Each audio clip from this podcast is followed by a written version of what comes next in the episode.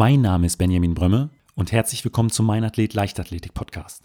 Mein heutiger Gast ist der ehemalige Kurzsprinter und Weitspringer Lukas Jakubczyk. Lukas ist mit einer Bestzeit von 10,07 Sekunden gemeinsam mit Martin Keller auf Platz 3 der ewigen deutschen Bestenliste über die 100 Meter und außerdem hält er gemeinsam mit Julian Reuss, Tobias Unger und Alexander Kosenkov den deutschen Rekord in der 4x100 Meter Staffel, der auch in 2021 noch bei 38,02 Sekunden steht.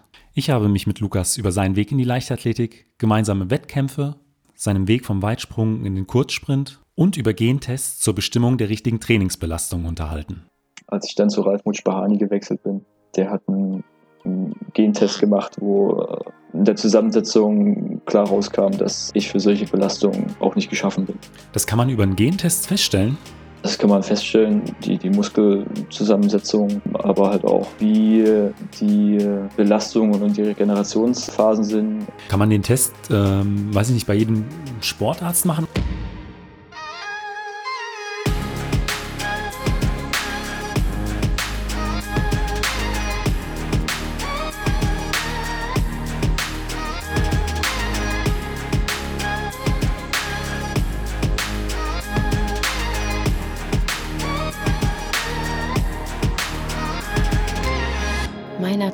Der Leichtathletik-Podcast aus Frankfurt am Main.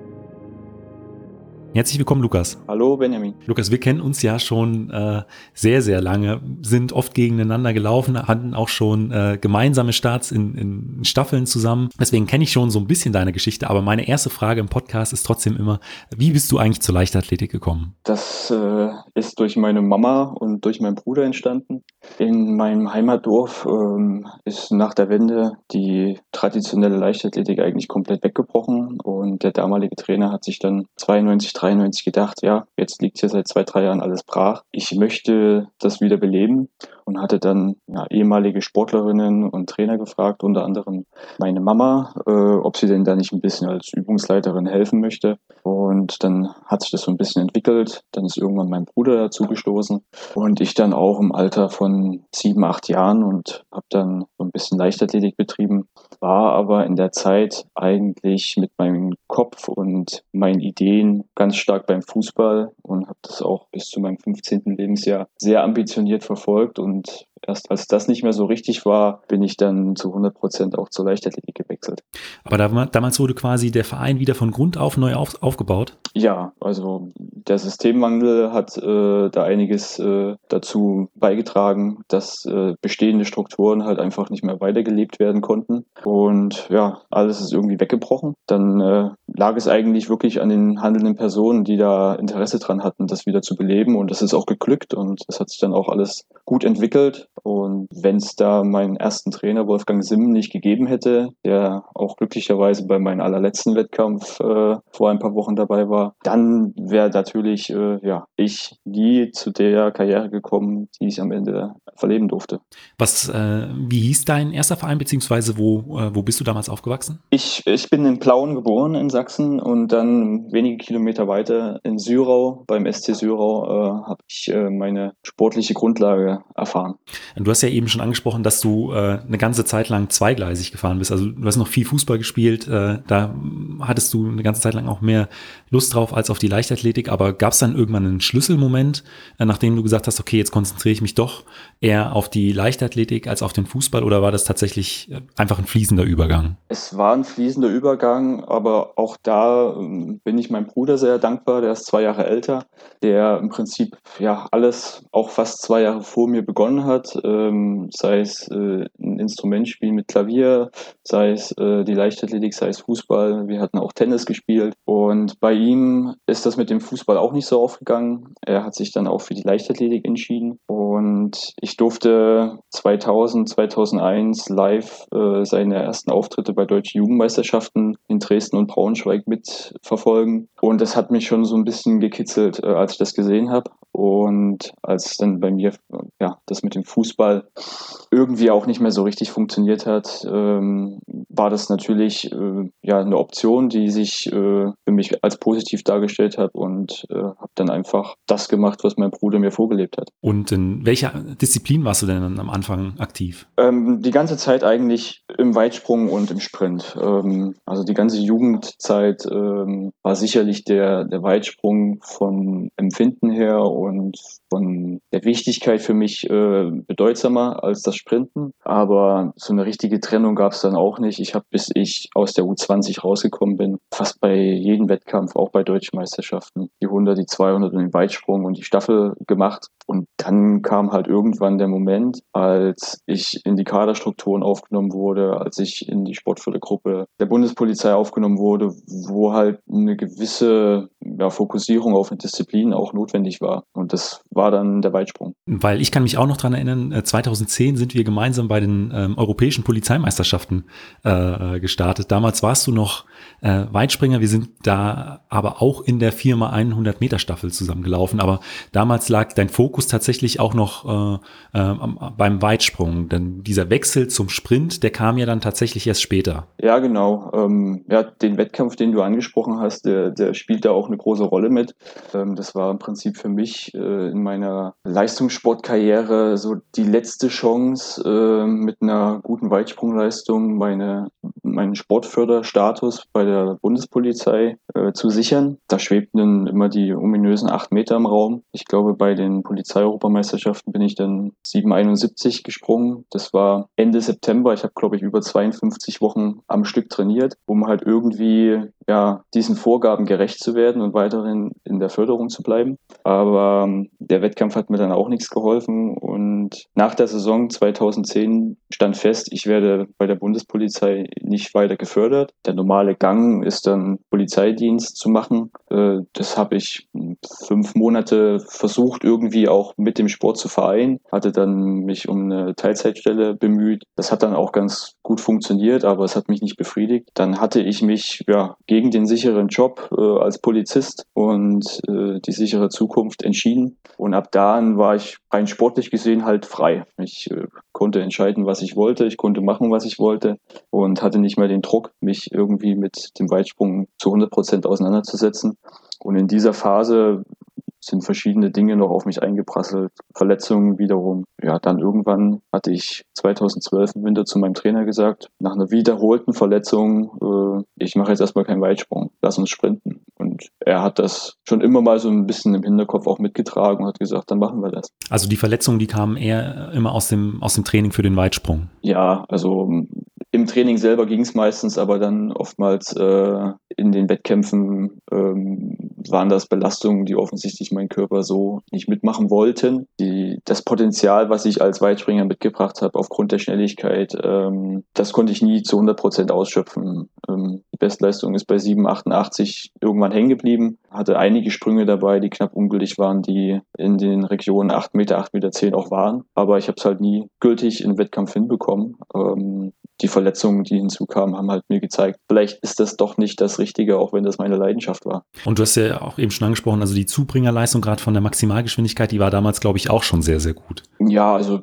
bin 2004 ja schon als Jugendlicher auch äh, bei U20-Weltmeisterschaften mit der 4x100 Meter Staffel äh, gelaufen. In dem Zusammenhang war damals schon Ronald Stein auch zuständig, der während des Wettkampfes irgendwann zu mir sagte, nachdem ich in der Qualifikation dort kläglich gescheitert bin, wer der Sprinter, lass das doch äh, mit diesem Weitspringen. Es war 2004. Es hat einige Jahre gedauert, ähm, acht Jahre genau, bis es dann auch gekommen ist. Ähm, und dann war er wieder auch federführend äh, für den Sprint und für die Staffel und unsere Wege haben sich dann wieder zusammengefunden. Mhm. Aber wie sah denn dann, ich sag mal, vom Übergang zum, zum Weitsprung, zum Kurzsprint so dein grundsätzlicher Trainingsaufbau aus? Also, ähm, weiß ich nicht, vielleicht wie viele Einheiten hast du da äh, in der Woche gemacht und wo habt ihr da vielleicht die Schwerpunkte gesetzt? Also warst du jemand, der viel Krafttraining gebraucht hat oder ähm, habt ihr sowas auf sowas komplett verzichtet? So, so, wenn du mal so einen groben Überblick darüber geben kannst. Ja, die erste Zeit ähm, galt es eigentlich erstmal vor allem für meinen damaligen Trainer Rainer Pottel, sich mit der Materie Sprint äh, irgendwie näher auch auseinanderzusetzen. Er war zu dem Zeitpunkt ähm, Bundestrainer Zehnkampf, ähm, hatte mit André Niklaus äh, auch einen sehr ambitionierten und erfolgreichen Zehnkämpfer in der Trainingsgruppe, aber bei dem Thema Zehnkampf war halt Sprint jetzt nicht immer die dominierende Rolle. Zuvor hatte er mit Martin Bus einen Weltmeister im Hochsprung äh, äh, herantrainiert. Er musste sich auf dem Feld auch erstmal neu orientieren, ähm, war für ihn aber ja irgendwie auch so ein bisschen dankbar, glaube ich, weil er das wollte. Also er, er hat ähm, sehr intensiv, sehr zeitaufwendig, sich ähm, mit vielen Spezialisten und äh, vielen Studien und allem, was das irgendwie hergab, auseinandergesetzt, um für mich im Sprint ein Training zu stricken, ähm, was funktioniert. Ich hatte im Vorfeld schon nicht mehr allzu viel Krafttraining gemacht, also klassisches Langhanteltraining hatte ich schon ab 2010 eigentlich gar nicht mehr gemacht, weil ich für mich selber entschieden habe, das ist nicht das, was ich brauche, das, was ich bin. Bin immer über die über die Sprünge, über die Schnellkraft, über die Reaktivkraft gekommen. Und das haben wir dann eigentlich auch beibehalten. Und Fokus war in den ersten halben Jahr irgendwie erstmal ja, Sprinten zu erlernen oder zu verstehen, was vielleicht im Training dazu zugehört. Konnte aus dem Block einigermaßen laufen, aber das war jetzt nicht, nicht die Wonne. Also das, da konnte man sagen, okay, der weiß, wie ein Startblock eingestellt wird und wie man rausläuft, aber ob er damit konkurrenzfähig wird, äh, ist fraglich. Und das waren eigentlich erstmal so die Basics zu schaffen, um mit der Materie Sprint sich auseinanderzusetzen. Aber ihr habt dann tatsächlich äh, fast auch komplett auf Krafttraining verzichtet und dann nur so äh, Polymetrix-Sprünge und äh, äh, solche Sachen gemacht, um ja äh, in dem Bereich gut aufgestellt zu sein? Größtenteils. Ähm, später dann, ähm, als die erste Saison sehr erfolgreich endete mit deutschem Meistertitel und einer Silbermedaille in der Staffel bei den Europameisterschaften, ähm, haben wir uns natürlich intensiver damit auseinandergesetzt, wo sind noch Potenziale, wo sind noch Möglichkeiten. Da haben wir dann ähm, Isomet 2000 äh, sehr viel exzentrisches Training durchgeführt für die Hüftbeugung, Hüftstreckung. Das immer weiter spezialisiert. Und wir hatten dann im Jahr, ich glaube 2014, 2015 für mich ein ja, fast zu 100 Prozent passendes, schlüssiges äh, Trainingskonzept, Trainingssystem erarbeitet, was ja auch jetzt nicht vergleichbar war mit dem, was jetzt irgendwie andere Sportler okay. gemacht haben. Weil, mal 2014 bist du ja dann auch die, äh, die 10.07 und die 10.06, die 10.07 bist du da gelaufen in Claremont, war das genau. richtig? Ja. Genau, das war ja cool, äh, knapp am, äh, ganz knapp am deutschen Rekord vorbei. Der war damals noch, müsste damals noch bei 10.06 gewesen sein. Genau, so war es. Und im selben Jahr waren ja dann auch die deutschen Meisterschaften in Ulm, als Julian im Halbfinale die 10.05 gelaufen ist und wir im Finale mit leider etwas zu viel Wind 10.01 beide gerannt sind. Ähm, ja, das, das war so das, das Resultat aus den zwei Jahren Arbeit zuvor. Ähm, was war denn in der Zeit, ich sag mal, ähm, kurz vor oder ähm, so, wenn es in die Saison reingeht, so eine, so eine Trainingseinheit, äh, bei der vielleicht auch schon so ein bisschen Wettkampffeeling aufkam? Ist eher sehr schwierig für mich, äh, wirklich darüber so zu reden, weil ich war die ganze Zeit eigentlich eine One-Man-Show, was das Training angeht. Okay, also, du hast immer alleine trainiert? Ja, der Wettkampfcharakter, den zu simulieren, war tatsächlich nicht immer einfach. Ich hatte zwar Trainingspartner, die aber halt nicht aus dem Disziplinblock Sprint kamen. Also ich habe eine Zeit lang dann ähm, noch mit Timo Kirchenberger zusammen trainiert, der äh, Weitspringer war, mit Raul Spank, der Hochsprung gemacht hat. Maximilian Kessler kam dann mal kurz noch mit rein, der dann aber eher Richtung 400 Meter sich orientiert hat. Der einzige, der dann wirklich immer so ein bisschen Wettkampfcharakter ja, präsentieren konnte, war bei Starteinheiten George Petzold, den ich überreden konnte, als Sparingspartner mehr oder weniger nochmal ja, die, die Spikes anzuziehen. Der war eigentlich ja schon so ein bisschen raus äh, als aktiver und hat dann schon angefangen, auch als Übungsleiter Trainer, wollte eigentlich da so ein bisschen intensiver sein und ich habe gemerkt, irgendwie brauche ich jemanden auch und habe ihn überreden können, dann noch 2014, 2015 mit mir das ein oder andere mitzutrainieren. Wer George kennt, ein kleiner, untersetzter, spritziger, kraftvoller, der hat natürlich gerade bei Starteinheiten ähm, immer einen guten Impuls mir geben können. Das hat mir schon geholfen. Aber den Wettkampfcharakter an sich im Training, den haben wir auch nie so wirklich äh, mehr mit reingenommen. Also da war der Wettkampf halt wirklich das Einzige, wo es dann darum ging, zu zeigen, was möglich ist. Okay. Und ähm, was würdest du sagen, waren damals so deine, äh, deine Stärken? Also warst du eher in, auf den ersten 30 Metern ähm, stark oder ähm, im fliegenden Bereich hast du dann äh, wirklich nochmal Meter gut gemacht? Oder was würdest du sagen, dass du äh, in allen Bereichen da ausgeglichen warst? Ich glaube, ich war schon sehr ausgeglichen. Ähm, komischerweise 2012, als ich damit begonnen habe, war ich gerade am, am Start relativ stark schon, obwohl ich alles nur intuitiv gemacht habe. Also wir hatten da jetzt nicht darauf abgezielt, da wirklich auch äh, Technikmodell irgendwie reinzubringen, sondern das ist einfach passiert. Das ist das, was ich mitgebracht habe als, als Athlet. Ähm, und dann haben wir versucht, stärker in dem fliegenden Bereich zu arbeiten und das, das hat sich 2014 stark gezeigt, dass ich wirklich ab 40, äh, 50 Meter ähm, auf einem sehr starken, stabilen Niveau laufen konnte. Das war gewollt im Training und ist uns geglückt, dann auch im Wettkampf immer wieder äh, auf die Bahn zu bringen. Wie habt ihr das im Training äh, gezielt trainiert, die fliegenden Bereiche? Ähm, wir haben einerseits äh, 2013 schon angefangen, weil uns aufgefallen ist, dass ich eine Technik laufe, die halt es nur schwer umsetzen lässt, auch fliegend besser zu werden. Relativ lang nachgedrückt, äh, hatte lang den hinteren Fuß äh, in der Stützphase am Boden noch. Wir haben dann daran gearbeitet, dass ich äh, das Scheren in der Luft, so dass das, das hintere Knie schnell wieder nach vorne kommt. Äh, daran haben wir gearbeitet und am Ende diese saubere Technik versucht dann in den Intensitäten im Training durch Zugunterstützungsläufe dann auch immer mehr zu festigen. Okay, also so supramaximale Geschichten im Prinzip. Dann genau. erstmal über die Technik und dann durch Zugunterstützung. Ganz genau. Ähm, teilweise dann auch, wenn die Möglichkeiten es im Trainingslager nicht gegeben hat, dann auf äh, leicht abfallenden äh, Geläuf äh, das dann zu machen. Aber in Berlin haben wir dann ähm, mit dem HP Cosmos Gerät das ist schon ein altes Ding, was da stand, aber das haben wir wiederbelebt und wurde mehrmals auch repariert und das war in der Lage, das äh, im Training durchzuführen. Jetzt das äh, 1080 ist im Prinzip der, der, der moderne Nachfolger, ähm, und das hat jetzt auch mittlerweile immer mehr Einzug gehalten. Was war deine Bestzeit über die, über die 30 Meter fliegend? Im Wettkampf äh, weiß ich, dass da ja oftmals das ganze biomechanisch auch ausgewertet wurde. Da war es mal eine 2,64 ähm, das müsste, glaube ich, bei den 10.01 tatsächlich gewesen sein ähm, in Ulm im Finale 2.14. Im Training bin ich, glaube ich, nie unter 2,75, 74 gelaufen. Also diese diese 264, das ist äh, ähm, doch schon ein ganzes Stück über 40 km/h. Also das ist schon brutal schnell. Das ähm, ist dann halt auch noch natürlich nötig, um irgendwie Richtung 10-0 laufen zu können. Witzigerweise sind das ja auch Leistungen und Zeiten, wo der Rückenwind mitspielt, aber auch aus Auswertungen von Hallenrennen, wo ja Windstille ist, ähm, kamen auch Zeiten von 2,65 äh, bei rum. Es gibt nicht viele Rennen, an die ich mich so äh, wirklich erinnern kann. Äh, man versucht ja dann schon zum, oder wo ich mich äh, an äh, die Leistung meiner äh, äh, Konkurrenz mit erinnern kann, weil man versucht ja schon alles auszublenden und dann bei sich zu sein.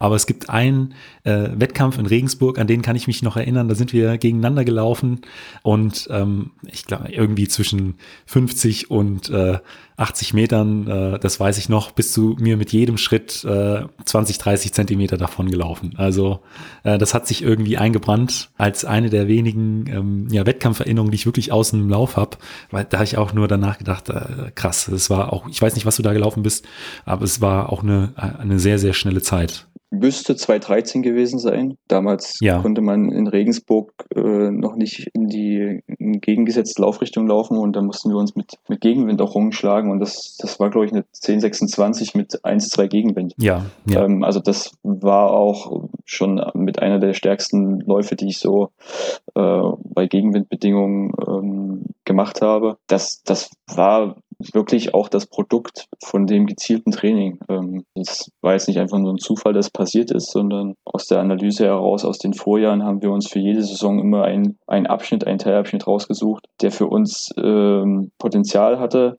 Dann war klar, der fliegende Bereich, da muss was passieren und dann haben wir da kontinuierlich zwei Jahre, drei Jahre dran auch trainiert. Und hattest du bei, äh, gerade bei wichtigen Wettkampf besti Wettkämpfen bestimmte Routinen, um äh, ja so ein bisschen in den Wettkampfmodus zu kommen? Im, Im Vorfeld, in der Erwärmung und so eigentlich gar nicht. Also das, da bin ich äh, sehr sehr leidenschaftslos und ähm, klar, man hat so ein bisschen so einen Zeitplan, den man irgendwie abarbeitet, was man dann in der Erwärmung, in der Vorbereitung so macht. Das, was dann so ein bisschen so eine Art Markenzeichen für mich geworden ist, ähm, ich habe 2012 den ersten Wettkampf gemacht als Sprinter im Prinzip, bin dort 1060 in Potsdam gelaufen beim kleinen Sportfest bei zwei Meter Gegenwind.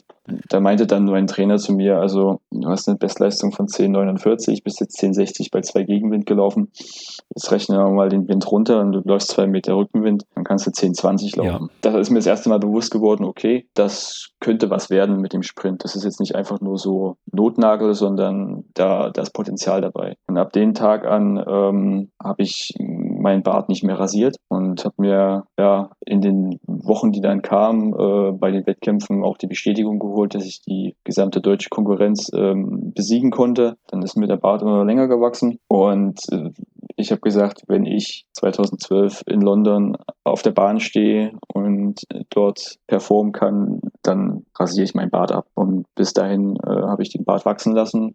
In der Athletenvorstellung habe ich gerne meinen Bart gestreichelt. Ähm, und das äh, habe ich dann die ganzen Jahre eigentlich auch beibehalten. Ähm, und das ist so ein bisschen zu meinem Markenzeichen geworden. Doof ist nur, wenn man sich jetzt Videos und Fotos von den ganzen Wettkämpfen anguckt, dann sehe ich immer sehr behaart im Gesicht aus. was meine Freundin jetzt nicht so gern mag.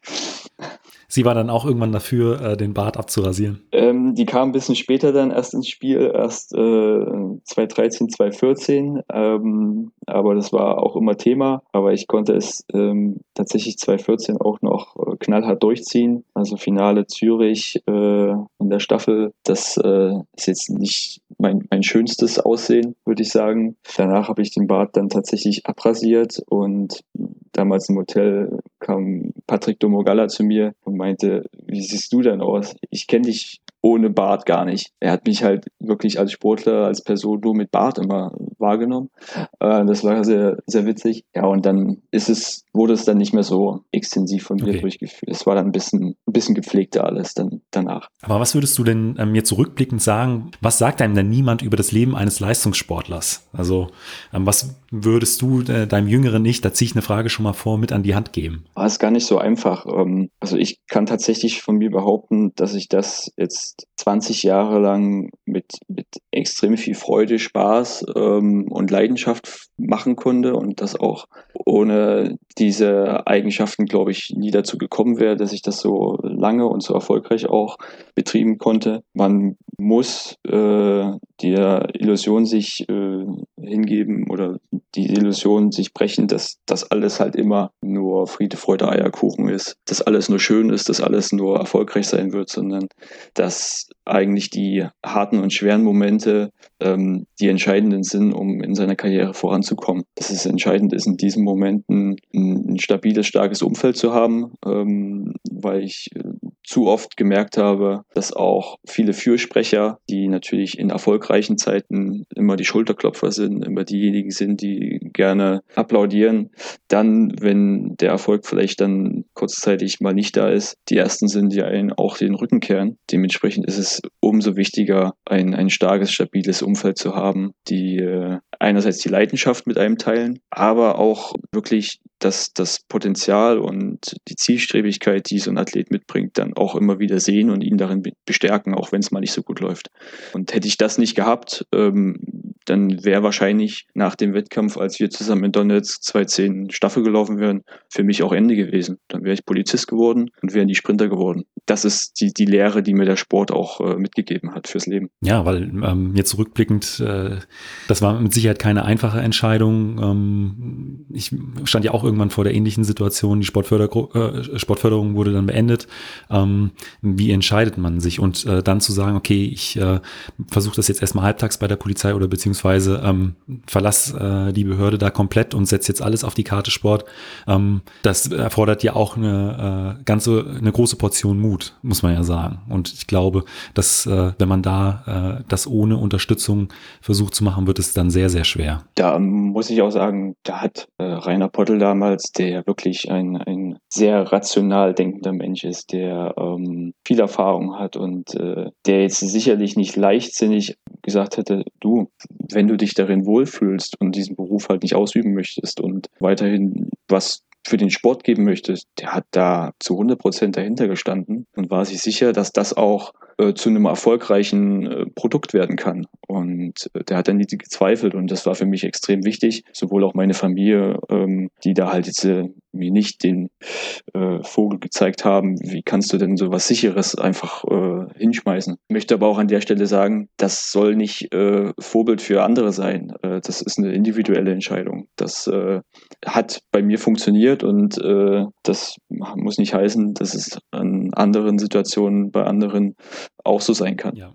Aber was würdest du denn ähm, rückblickend sagen? Ähm, wahrscheinlich Rainer Pottel ist einer äh, von den Personen. Wer sind denn so drei Leute, die dich äh, während deiner Karriere am meisten be äh, beeinflusst haben? Ja, natürlich Rainer, der auch jetzt für das Leben nach dem Sport mir immer viel mitgegeben hat. Äh, auch jetzt in der Zeit, wo ich dann auch ähm, als Übungsleiter und als Trainer im Nachwuchsbereich tätig war, war immer einer, den ich fragen konnte, der mich da, was das anging, immer unterstützt und beraten hat. Dann meine Freundin, die einen sehr hohen leichtathletischen Fachverstand mitbringt und vor allem alles, was ähm, jetzt nicht unbedingt ja so so offensichtlich ist, äh, im Auge hat. Ähm, Gerade auch jetzt in der Situation als Nachwuchstrainer, der Umgang mit jungen Menschen, ähm, da hat sie mir viel mitgegeben, auch in der ganzen Art und Weise, Methodik und Didaktik, wie mit Kindern umzugehen ist, äh, da ist sie sehr wertvoll. Wir machen zum Glück auch zusammen äh, unsere Trainingsgruppe und können uns da sehr, sehr gut ergänzen. Ja, als drittes, das, das würde ich nicht mal sagen, dass das eine Person ist, sondern das sind mehrere Personen. Das sind meine Begleiter, meine Konkurrenten, aber auch meine Freunde. Ähm, Julian Reuss, Sven Knippals, ähm, Alexander John,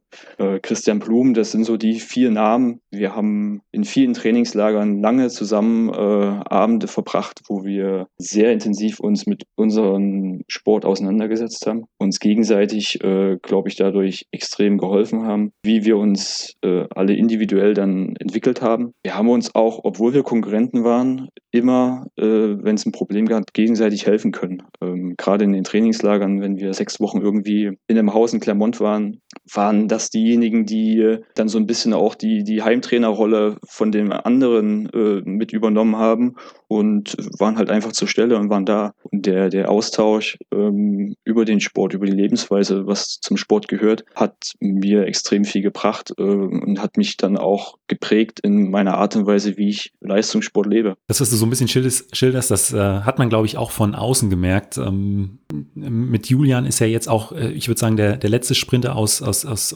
deiner äh, oder aus unserer Generation ein Sprinter in den sportlichen Ruhestand gegangen. Ähm, und äh, so wie du es beschrieben hast, ihr, ihr wart zwar auf der einen Seite Konkurrenten, aber man hat auch immer gerade auch äh, bei den Staffeln äh, gemerkt, dass ihr ein, ein eingeschworenes Team seid. Dass ich glaube, äh, das hat auch so ein Stück weit, würdest du sagen, auch den, den Erfolg dieser Staffel ausgemacht, weil ihr haltet ja auch nach den Olympischen Spielen 2021 den deutschen Rekord. Wie, wie siehst du das rückblickend? So wie du es gesagt hast, ähm, also der Zusammenhalt ähm, war ganz wichtig. Ähm, ich hatte es 2012 tatsächlich nicht einfach als Weitspringer in die Phalanx der Sprinter, die für mich aus Erzählungen und aus Erscheinungen äh, von außen gesehen ja auch schon ähm, nicht immer die einfachsten Charaktere sind.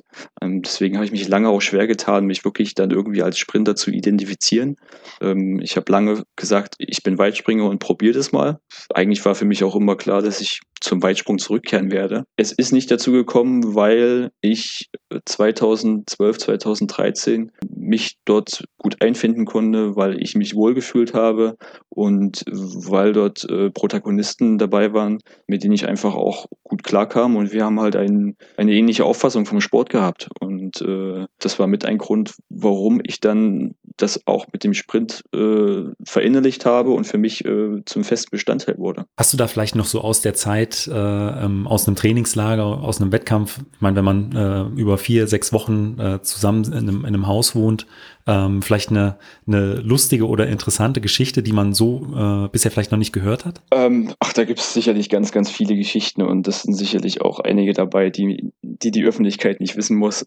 Also wir sind, was, was, was ähm, Frühstücksrituale angeht, glaube ich, sehr unterschiedlich. Ähm, Sven hat äh, da gerne auch mal sich früh ein Steak gebraten und ein bisschen gedünsteten Brokkoli gegessen, äh, was ich Frühstück nicht nenne. Äh, das ist äh, äh, gar nicht meins. Ich bin einer, der eigentlich auch sehr spät aufgestanden ist. Also ich kann auch eine Stunde vor Trainingsbeginn aufstehen, äh, hau mir schnell eine Schlüssel Müsli rein und dann geht's los und dann kann ich dann zum Training gehen. Ich äh, bin da recht leidenschaftslos und äh, auch einfach gestrickt. Und ja, Essen, Essen war in den Trainingslagern immer ein großes Thema weil wir natürlich uns selbst versorgen mussten. Und ähm, Sven und Julian, was das anging, doch auch äh, einen gewissen Essensplan verfolgt haben und eine Philosophie. Ich in meiner ganzen Karriere nie. Ich habe alles das, was ich gerne gegessen habe, auch gegessen. Habe bis heute das Glück, dass ich äh, vom körperlichen Aussehen da keine negativen Folgen habe. Aber ja, das, das war immer witzig, einkaufen mit denen zu gehen. Ähm, die Walmart-Einkäufe, da waren mal schnell 400 Euro, äh, 400 Dollar äh, beim Einkauf weg. Aber gab es auch jemanden, der dann, oder hattet ihr das so eingeteilt, dass heute ist der fürs Kochen zuständig, äh, morgen, morgen der, oder war das dann auch immer individuell? Äh, nee, wir hatten ähm, uns da schon auch immer abgesprochen und äh, jeder hat seine Vorschläge eingebracht und teilweise dann auch hat sich der ein oder andere mal rausgenommen, weil er vielleicht gerade auf dem Plan was stehen hat, wo, wo das jetzt nicht unbedingt reinpasst. Aber wir haben das Haus und die Konstellation schon auch bewusst so gewählt, dass äh, A, alle Teilnehmenden da in der Lage sind, sich selbst zu verpflegen und auch wissen, wie ein Haushalt äh, läuft, weil äh, das ist auch nicht immer selbstverständlich. Da haben wir uns immer gut ergänzt und äh, kochen konnten alle. Und okay. es hat auch Spaß gemacht. Äh, es hat auch geschmeckt immer. Und es war ja teilweise dann auch so, dass äh, Christian Blum Frau und Kind dabei hatte. Meine Freundin war auch immer teilweise für ein, zwei Wochen mit vor Ort gewesen. Also wir haben schon dafür gesorgt, dass wir dort eine Situation vorfinden, die uns nicht auf den Kopf fällt, sondern dass wir uns dabei auch wohlfühlen können und dass wir in der Lage sind, wirklich auch dort gute Leistungen sowohl im Training, aber dann halt auch im Wettkampf zu erzeugen. Und das ist uns eigentlich immer gut gelungen. Ja, das äh, kann man rückblickend auf jeden Fall sagen. Dann kommen wir jetzt mal zu dem äh, letzten Wettkampf. Also wir haben uns ja vor einigen Wochen ja, zufälligerweise in Berlin getroffen. Ähm, äh, aber dabei hast du mir auch erzählt, äh, ein, bei dem Midsommerfest ja. war es dann, glaube ich, ähm, dass du dort deinen letzten ähm, 100 Meter Sprint und auch in der Staffel äh, dein, deine letzten Starts haben wirst. Äh, ich kann mich noch sehr gut an meinen letzten 100 Meter Sprint äh, offiziellen erinnern. Ähm, wie erzähl mal, wie war das denn bei dir? Ja, eigentlich war es eine Katastrophe, weil ich habe einen Fehlstart gemacht. Okay. ja, also der, der, der Wettkampf an sich, das ganze Ambiente ähm, war wirklich schön. Wir hatten zwar ein bisschen Pech mit dem Wetter, dass es dann äh, eine halbstündige äh, Regenunterbrechung gab und wir auch da es leicht gewittert hat. Ähm, aber das hat äh, an der ganzen Stimmung und allem äh, nichts getan. Also es war wirklich wie ein großes Klassentreffen. Ähm, es waren aus meinem Heimatort, meine Eltern, äh, mein erster Trainer da. Es waren äh, aus Berlin, wo ich jetzt auch schon seit 2004 lebe, äh, aus den unterschiedlichsten Zeiten, aus den Trainingsgruppen, äh, ehemalige Trainer und äh, Sportler da. Und es war wirklich äh, schön von der Emotion her. Ähm, auch die Wegbegleiter wie Julian und Sven waren vor Ort gewesen ähm, oder auch Ronald Stein und Jörg Möckel, die ja in der Staffel in den letzten Jahren dafür zuständig waren. Und es hat Spaß gemacht, dass ich da einen Fehlstart mache. Ähm, ja, das äh, ist natürlich immer auch Schuld eigene. Ich bin dann trotzdem außer Wertung mitgelaufen und zum Schluss durften wir dann nochmal eine, ich, ich nenne es Veteranenstaffel laufen mit äh, Betzold, Maximilian Kessler und Sven Buckel, die alle alte SCCer sind, aber schon seit einigen Jahren ja nicht mehr aktiv und äh, haben da auch eine ganz anständige Leistung dann auf die Bahn gebracht, äh, waren nur knapp hinter der U20 äh, unseres Vereins. Und es war schön, also ich hätte es mir nicht schöner vorstellen können. Also bei mir war es damals so, also ich konnte mich im, auch gerade beim Start überhaupt nicht mehr äh, wirklich fokussieren. Also da gehen einen ja doch schon viele Gedanken durch den Kopf, äh, wenn man sich dann das letzte Mal in den Startblock setzt. War das bei dir ähnlich oder? Ich, ich war bei dieser Veranstaltung halt auch so ein bisschen in der Doppelfunktion. Ich habe die Wochen davor das Ganze mit organisiert und mit geplant. Da war ich natürlich auch mit dem einen oder anderen Auge irgendwie da, da dabei, dass das auch alles irgendwie rund läuft und funktioniert. Ähm, wir hatten dann das Glück, dass Zuschauer halt äh, dran teilnehmen durften. Wollte mir halt auch da irgendwie eine schöne eigene Bühne äh, bereiten. Das ist uns auch im Team super gelungen. Und ja, der Fokus dann aufs Laufen, ähm, ich glaube, der Fehlstart zeigt dann halt, dass man dann auch mit den Gedanken ja. äh, woanders ist und das ist halt auch menschlich und das gehört dazu. Ja. Also ähm, habe es halt ein bisschen spannend gemacht. und äh, vorhin hast du es ja auch schon erwähnt, du bist mittlerweile auch schon Übungsleiter, äh, Trainer, du hast eine äh, Jugendgruppe. Genau, ähm, ich trainiere jetzt schon seit zehn Jahren die U16 bei uns im Verein. Das wird auch weiterhin fester Bestandteil bleiben. Ja, bin jetzt im Verein ähm, weiterhin in verschiedensten äh, Aufgaben tätig, ähm, werde in der Leichtathletikabteilung die ganze Koordination äh, und Steuerung, was den Trainingsprozess angeht, was die Trainer angeht, ähm, mit begleiten und auch was halt sonst ein, was einen Verein ausmacht, was da an Arbeit anfällt, äh, da werde ich mich größtenteils mit drum kümmern und äh, versuche die, die guten Möglichkeiten, die wir hier in Berlin haben, die wir aber in der Vergangenheit leider nicht immer so gut auch nutzen konnten, ähm, ja, noch besser auszuschöpfen und möchte das zurückgeben, was ich in 20 Jahren Leistungssport selbst erlebt und gelernt habe. Also du bist weiterhin äh, fest im Vereinsleben und auch im, im Sport integriert. Ähm, Ganz genau. Äh, an der Stelle, ich meine, auch die letzten anderthalb Jahre waren äh, gerade für äh, oder auch für Sportvereine ähm, sehr, sehr schwer. Ähm, in diesem Jahr hat sich alles wieder so äh, zumindest so ein Stück weit gelockert. Ähm, wo siehst du denn so ein bisschen die, die Zukunft von, von Sportvereinen? Ja, es ist ähm, nach den letzten anderthalb Jahren natürlich sehr schwierig, ähm, da äh, immer alles positiv und rosig zu sehen. Ähm, ich glaube, der, der Verein hat, hat mehrere Aufgaben auch in der Gesellschaft und die wurden auch gerade jetzt in der Politik in den letzten Jahren nicht so wirklich ähm, betrachtet und ähm, ein gutes Beispiel ist immer, wenn es um Integration geht, da wird der Sport und die Vereine immer gelobt und allem und jetzt hatten wir eine Phase, wo man Sport irgendwie sehr stiefmütterlich behandelt hat und das wird uns irgendwann auch auf die Füße fallen. Wir sind eine Gesellschaft, die immer älter wird, die auch immer mehr Krankheiten haben wird und wenn dann die Bewegung noch mehr eingedämmt wird äh, von Politikseiten, dann haben es natürlich die nachkommenden Generationen schwer, aber natürlich auch das, der Sport äh, als Ganzes. Und das haben wir bei uns im Verein auch gemerkt, ähm, dass gerade die Motivation bei den Kindern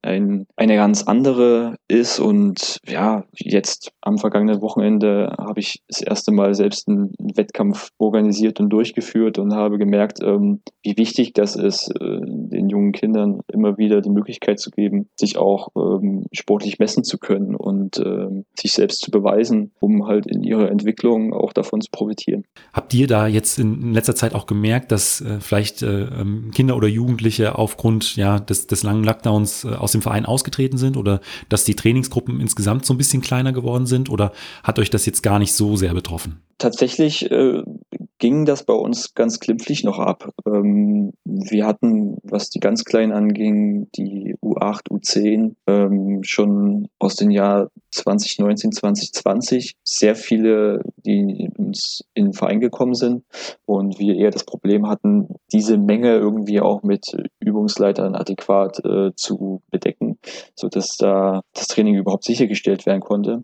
Und das hat sich dann durch Corona auch noch äh, ein bisschen verschärft. Äh, wir haben eine riesengroße Warteliste dadurch gehabt, ähm, weil wir aber die Kapazitäten halt eigentlich auch nicht hatten. Aber durch die Warteliste und die Kommunikation mit den äh, Eltern, die darauf standen, hatten wir das Glück, dass wir das wirklich dann auch, wenn Training wieder möglich war, äh, die nach und nach so ein bisschen einzubinden bei uns. Und deswegen war so Austritte und Eintritte haben sich eigentlich die Waage gehalten. Was für uns Trainern, egal in welchem Altersbereich, die große Unbekannte war, was ist mit den Kids, wenn die wieder trainieren dürfen? Kommen die zurück? Wie kommen die zurück? Haben die überhaupt noch Lust drauf? Und auch da wurden wir alle überrascht. Wir haben das alles eher pessimistisch gesehen tatsächlich. Ähm, aber die Trainingsgruppen sind eigentlich in fast der gleichen Stärke wieder aufgetreten. Ähm, alle kamen wieder, egal in welchem Leistungsniveau. Natürlich hatten die Kaderathleten diese Probleme nicht und die konnten weitermachen, wie sie es kannten. Aber alles, was dann darunter halt ist, das war für uns schon kritisch, ob wir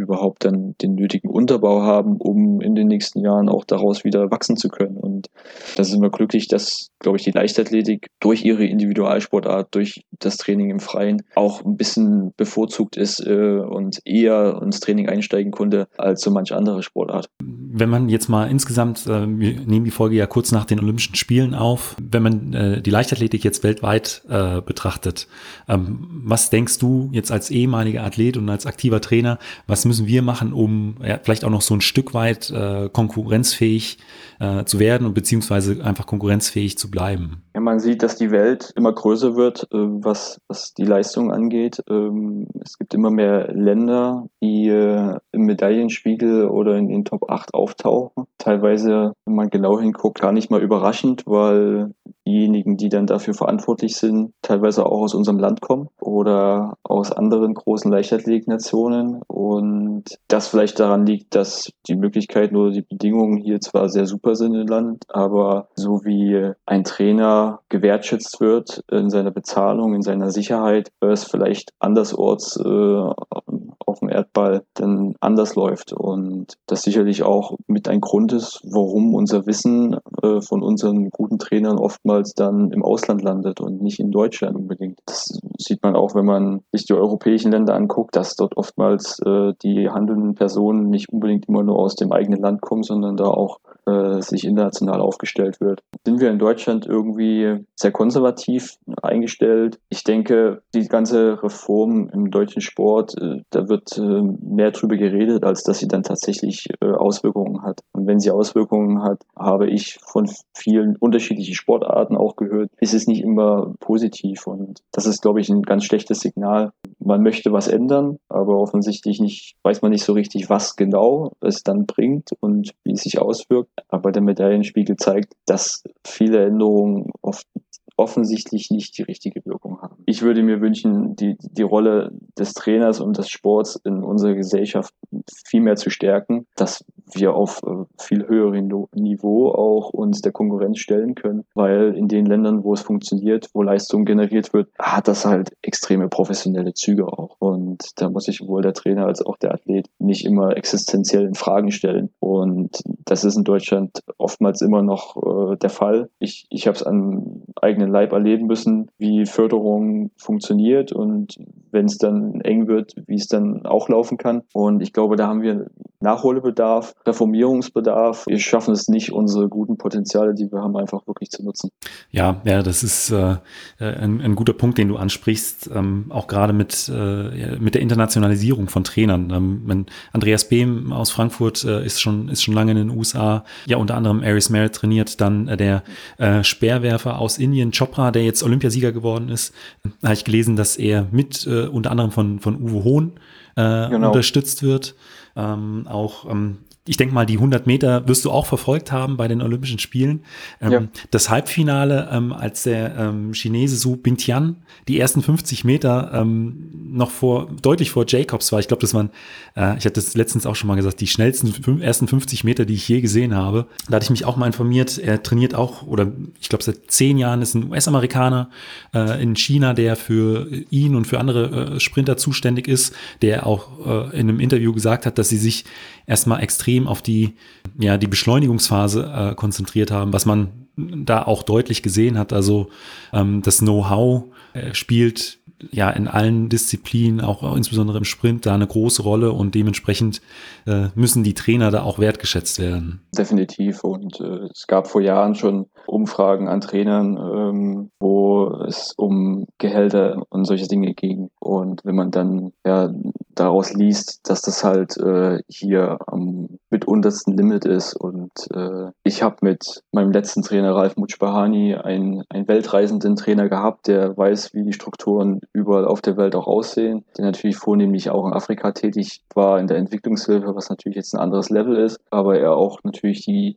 äh, Bedingungen in Asien oder auch äh, dann im arabischen Raum kennt. Und ja, das, äh, da werden andere Gelder gezahlt. Dann würde ich aber vorschlagen, kommen wir jetzt zu den äh, fünf Fragen, die ich jedem meiner Gäste stelle. Da ist die erste, was war dein rückblickend dein größter Wettkampf? Also unabhängig von, von der Medaille, die du da vielleicht geholt hast. Olympische Spiele 2012 in London. Das war, glaube ich, von der Zuschauerzahl im, im, Stadion tatsächlich auch das meiste, vor was ich äh, laufen durfte.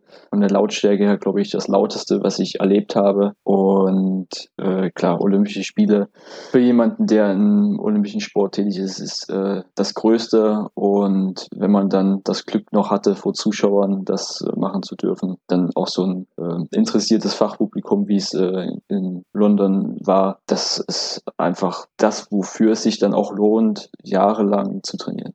2010 äh, sind wir noch gemeinsam in Donetsk gestartet, zwei Jahre vorher. Das, äh, da hast du gesagt, das war so der Wettkampf, ähm, nachdem du gesagt hast, okay, ich lasse das jetzt sein mit dem Weitsprung, war ja schon so ein Scheideweg, warst dann nicht mehr bei der Polizei äh, oder äh, bist dann da ausgestiegen und ähm, ja, keine zwei Jahre später stehst du dann in London äh, bei den Olympischen Spielen. Ich könnte mir vorstellen, dass äh, da die zwei Jahre zuvor auch so ein bisschen durch deinen Kopf gegangen sind. Also diese, äh, was dann tatsächlich da passiert ist. Es, es war natürlich die größte Genugtuung, sich richtig zu entschieden haben. Und das war ja auch lange nicht so richtig klar.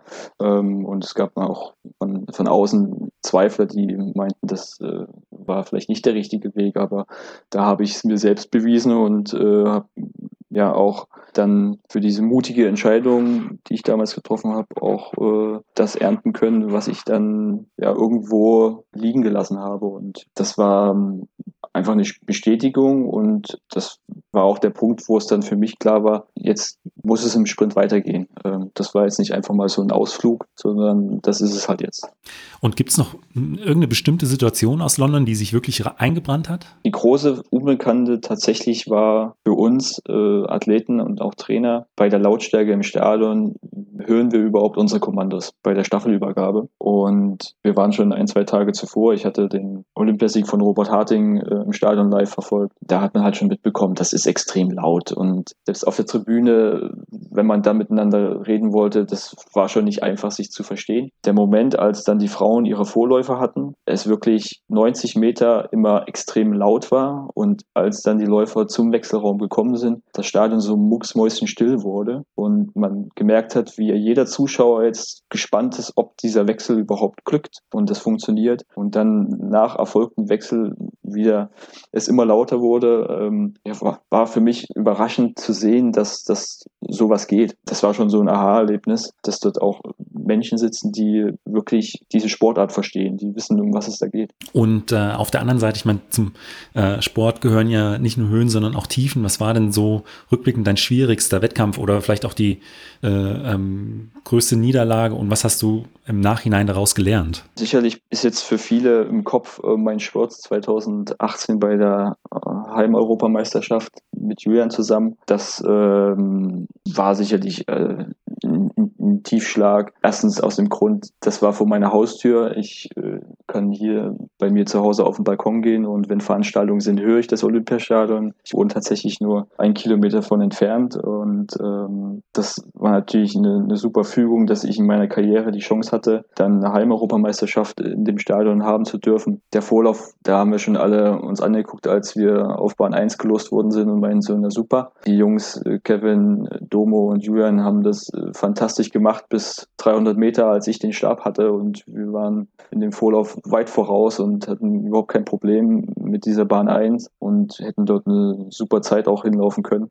Ähm, und dann ist mir der Muskel um die Ohren geflogen. Das war sicherlich äh, das denkbar schlimmste Ereignis, was man sich ausmalen kann. Und ich kann mich noch gut erinnern, als ich da am Boden lag und Physios, Ärzte und wer auch alles da dann stand, mit mir geredet hatte und die alle so getan haben, wie wenn mir gerade irgendwie das Bein weggeflogen wäre oder so. Also es war ziemlich, ziemlich dramatisch aus ihrer Sicht her. Ich fand das, habe das gar nicht so erlebt. Ähm, und die wollten dann mich unter der Liege raustragen. Und ich habe gesagt, nein, ich möchte hier zu Fuß rausgehen. Ich, ich glaube, dass ich gehen kann, das ist möglich. Das war mir wichtig, aus dem Stadion so rausgehen zu können. Bin dann ein Jahr später nochmal dort die deutschen Meisterschaften gelaufen, die echt miserabel verlaufen sind. Äh, bin dort als Neunter nicht ins Finale gekommen. Und leider habe ich mit dem Stadion kein gutes Ende bisher gefunden. Das, das macht mich schon traurig, weil das ist für mich das Leichtathletikstadion schlechthin, das Olympiastadion. Aber vielleicht äh, ergibt sich in einer anderen Art und Weise dann doch nochmal die Möglichkeit. Wer weiß. Ja, also mittlerweile jetzt mit Abstand ähm, ist das auch nicht mehr so,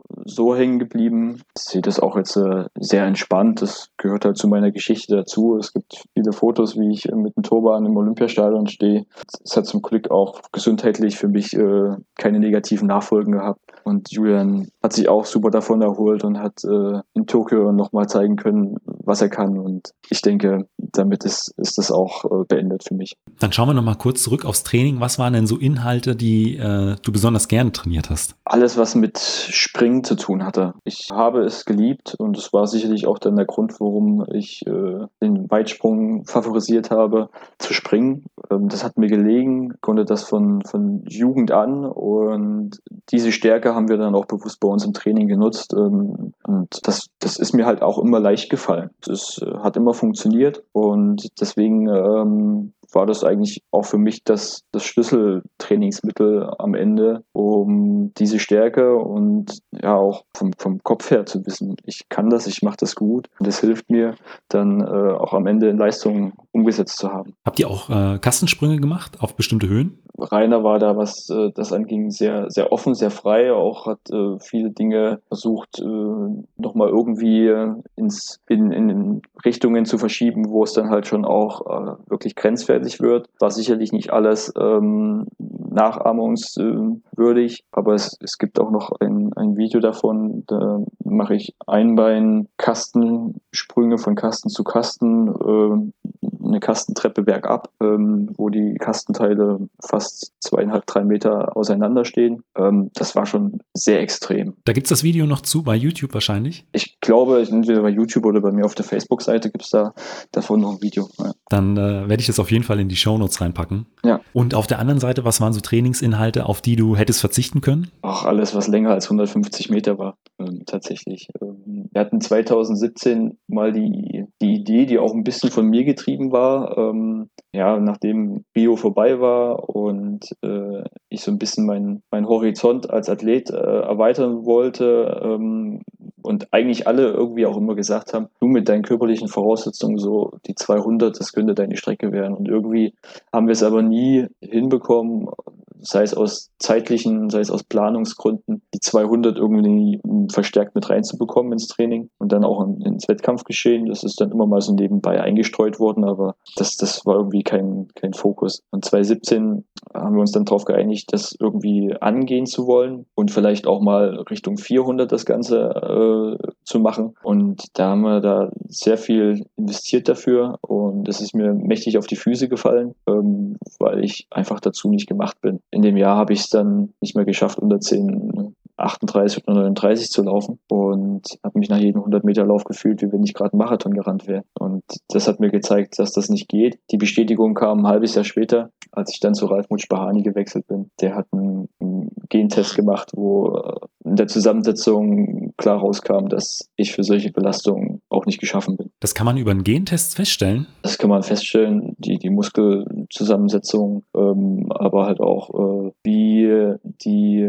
Belastungen und die Regenerationsphasen äh, sind. Und es wurde sehr deutlich, dass ich sehr kurz und intensiv belastbar bin, ähm, dann auch meine nötigen Regenerations Pausen brauche. Und das hat das Training, was wir bei Rainer äh, bis 2016 gemacht haben, auch gut wiedergespiegelt. Aber dann das Experiment 2017, wo es äh, eher mehr umfänglich äh, wurde, das äh, hat mein Körper nicht gut getan. Und in der Analyse hat es das auch wieder gezeigt, dass das eigentlich nicht in meiner DNA drin steckt. Kann man den Test, ähm, weiß ich nicht, bei jedem Sportarzt machen oder gibt es da nur ein paar wenige Spezialisten, die das äh, möglich machen? Es gibt dafür äh, Labore. Ähm, letzten Endes ist es aber nichts anderes als ein PCR-Test. Okay. dass man den halt anders auswertet und sequentiert ähm, und da dann die einzelnen DNA-Schnipsel rausguckt und danach sucht, was man suchen möchte. Weil das ist schon ein äh, interessanter Punkt. Das ist auf alle Fälle auch glaube ich, ein, ein Potenzial, was bisher nicht so richtig ja. äh, ausgeschöpft wird. Ähm, die Gewissheit, dass der Athlet von dem Trainer das Richtige bekommt, ähm, die ist sicherlich bei dem Trainer und den Athleten da, wenn sie davon überzeugt sind. Ob das dann in den Grundlagen, die der Sportler mitbringt, tatsächlich das ist, was er tun soll, tun kann oder wofür er geschaffen ist, das ist dann halt immer die Frage. Und mit solchen Tests kann man sicherlich äh, auch was Trainingssteuerung angeht und Belastungen nochmal ein bisschen mehr Wissen herausfinden. Dann kommen wir jetzt zur letzten Frage. Ähm, da haben wir ein Stück weit vorher ja auch schon ein bisschen drüber gesprochen. Und zwar, äh, das ist die, äh, was würdest du jüngeren Athleten mit auf den Weg geben wollen? Die Unbekümmertheit, die Freude, die Leidenschaft an, an dem, äh, was man halt als junger Athlet mitbringt und auch diese Zielstrebigkeit, sich dann äh, irgendwohin wettzueifern, dass man sich äh, wirklich was ausmalt, Träume zu haben, das beizubehalten, das nicht äh, sich malig reden zu lassen oder dass das verloren geht. Der, der Leistungssport, wenn man ihn dann wirklich auf hohem Niveau betreibt, der ist nicht immer lustig ähm, und da sich die Spaß und Freude zu erhalten, ist, glaube ich, ein, ein grundlegender Schlüssel, dass man dann auch erfolgreich sein kann. Lukas, vielen Dank für dieses Interview. Benny, vielen Dank. Und das war es auch schon wieder mit der neuesten Folge vom Mein Athlet Leichtathletik Podcast. Wenn euch die Folge gefallen hat, schreibt mir einfach oder auch Lukas. Ihn findet ihr wie den Mein Athlet Podcast natürlich auch auf Instagram. Vielen Dank und bis zum nächsten Mal.